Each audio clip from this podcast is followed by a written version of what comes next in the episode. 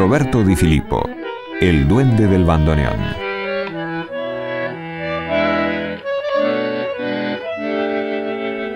No fue un formador de escuela bandoneonística como Mafio o Lawrence, tampoco un ícono porteño como Aníbal Troilo, ni tuvo la fuerza interpretativa y el sentido musical revolucionario de Astor Piazzolla. Sin embargo, para la mayoría de sus colegas y los especialistas del tango, Roberto Di Filippo fue el mejor de todos.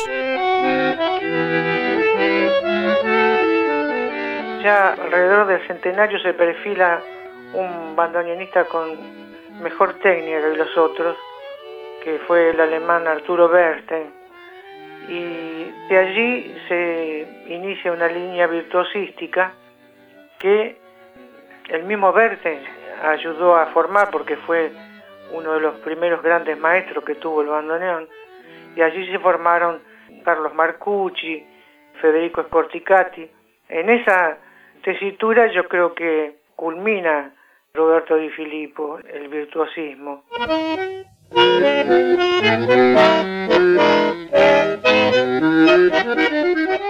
Puso dos peldaños más arriba lo que se consideraba la capacidad humana para enfrentar las exigencias del bandoneón.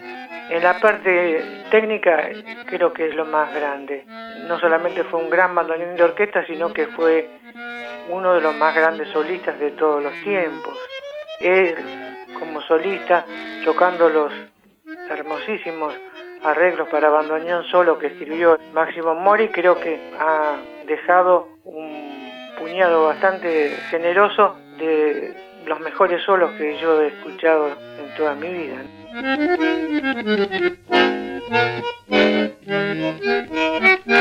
El relato pertenece a Oscar Zucchi, investigador del bandoneón y sus intérpretes. Roberto Di Filippo nació en Peirano, Santa Fe, el 12 de junio de 1924 y falleció el 15 de febrero de 1991. Fue el menor de los nueve hijos del matrimonio conformado por Ángela y Antonio Di Filippo. Roberto comenzó a estudiar el bandoneón a los cuatro años. A los siete formó parte, junto a sus hermanos, del conjunto típico Di Filippo, que amenizaba los bailes del club local. En 1940 viajó a probar suerte a Buenos Aires. Un año después debutó en la orquesta de Roberto Cerrillo. El periodista Julio Nutler se refiere a esta etapa. Di Filippo había pasado por orquestas muy importantes, fuera de la de Piazzolla, como la de Julio de Caro, eh, incluso Horacio Salgán, y también otras de mucha calidad, aunque de menor, digamos, celebridad, como la de Roberto Cerrillo y la de Alberto Soifer.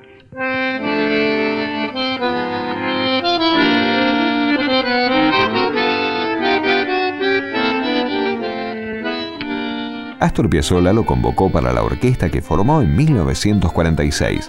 Así nació la amistad y mutua admiración que se prodigaron a través de los años.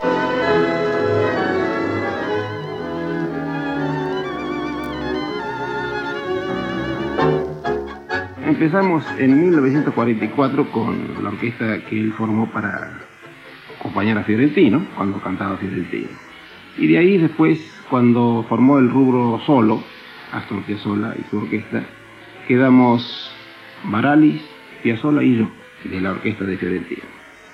Y ahí entonces después seguimos esa temporada que cuenta con el Marzotto, el Tango Bar, el Ruca, Radio El Mundo, y bueno, y, todas esas cuestiones de bailes y espectáculos en la cual tuve la alegría de estar con Piazzolla y, en fin, y lo que más me gusta o lo que mejor recuerdo es que él nunca dejaba de reconocer en cuanto a los elementos que tenía, en mi caso particularmente me hacía tocar solos y los solos importantes, es decir, no escatimaba ni retraseaba el elogio.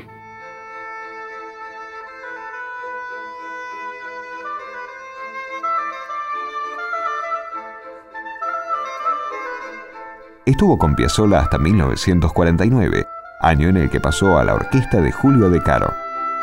Paralelamente, estudiaba oboe con Edmundo Gaspart, y su pasión por la música clásica lo hacía dudar de seguir dedicándose al tango. Di Filippo explica que fue el propio Piazzolla quien le buscó maestro de oboe. Él quería que yo fuese músico, pero un poquito más arriba. Y como hablaba muchas veces de lo que era la música clásica y todas esas cosas, me sugirió que estudiase el oboe, porque a mí me gustaba ese instrumento. Y él mismo fue al Teatro Colón y consiguió el profesor, instrumento y todo. Así que gracias a él tuve oportunidad de ser oboísta y en fin hice una carrera bastante brillante en el teatro.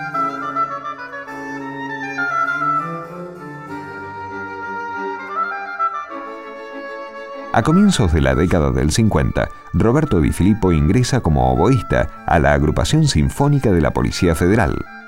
Años más tarde, se suma a la orquesta estable del Teatro Colón. Di Filippo se aleja del bandoneón y del tango. Julio Nutler ensaya una explicación para esta determinación.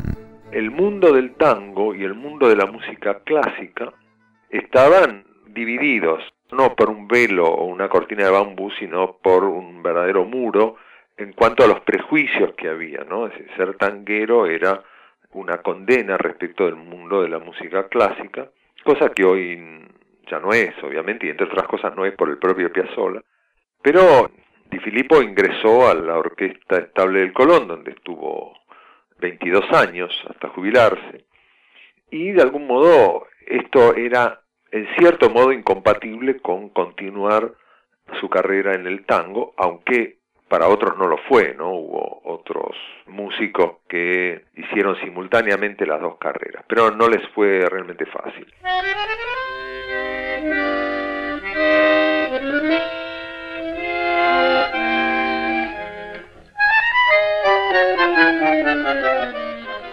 Tras más de 20 años de dedicación exclusiva al oboe y a la música clásica, Roberto Di Filippo se retira como músico del Teatro Colón. La llama del bandoneón aún no se había extinguido del todo. A finales de la década del 70, Di Filippo volvió a abrir la caja y desempolvó el fuelle. Sus grabaciones caseras de tangos tradicionales y otros estilos musicales recibieron el elogio, entre otros, de Astor Piazzolla.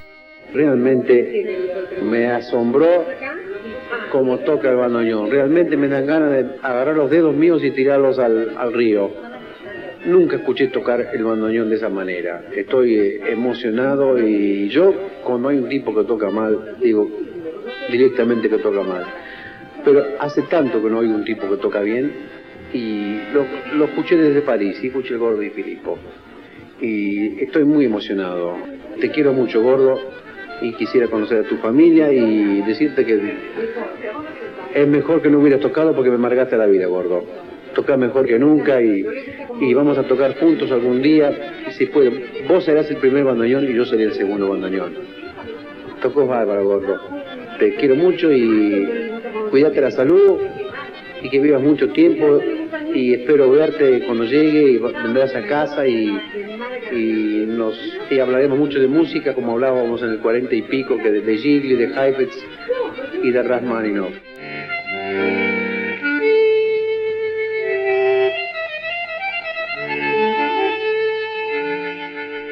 Su esposa Ofelia contó en alguna oportunidad que a Roberto no le gustaba alejarse de su casa, por eso no participaba de las giras que hacían los músicos del Colón.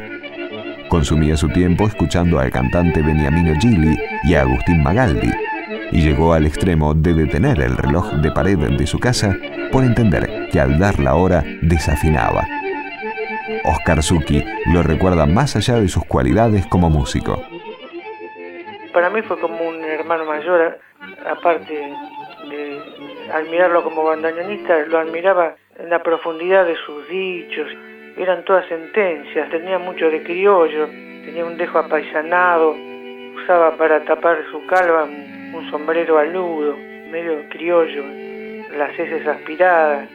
Tengo un recuerdo muy lindo, sobre todo de cómo pronunciaba con tanto cariño la palabra hermanito, así llamaba a sus amigos y decía que los sábados era el día para saludar a los amigos.